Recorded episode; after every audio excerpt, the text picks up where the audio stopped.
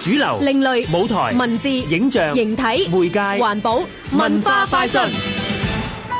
影偶戲係中國嘅傳統國粹，唔單止有豐富嘅文化內涵，仲好有娛樂性同充滿視覺享受添。睇到表演者同木偶之間嘅默契就已經覺得好犀利啦，兩者好似融為一體咁啊！誒，唔講唔知喎，其實影偶戲嘅主角影偶本身呢，佢哋每一個都有獨特嘅個性，觀眾可以透過佢哋嘅雕刻、面譜同埋服裝等等不同嘅造型，分得出每一個影偶屬於乜嘢角色，有乜嘢性格㗎。我知啊，香港偶影藝術中心嘅負責人黃輝就教咗我點樣欣賞唔同嘅影偶啦。嗱，好似一個角色係媒人婆嘅影偶呢，就會雕刻上一個薄薄嘅嘴唇、少少嘅微笑，而唇嘅下方就有一粒美人痣，再加上一個媒人婆嘅髮型，係咪好活靈活現呢？嗯， 除咗雕刻之外咧，仲可以用唔同嘅服裝突出影偶嘅角色性格。好似花花公子嘅衣服上面呢，通常都會有牡丹啊、彩蝶之類嘅刺繡。喺今次百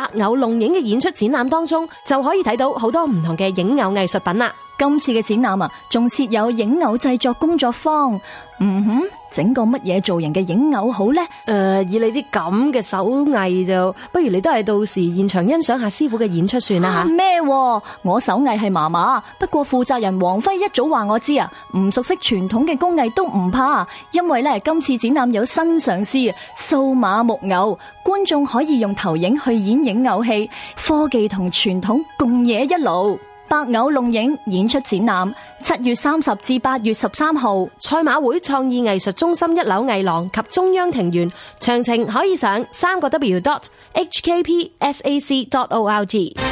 香港電台文教組製作，文化快訊。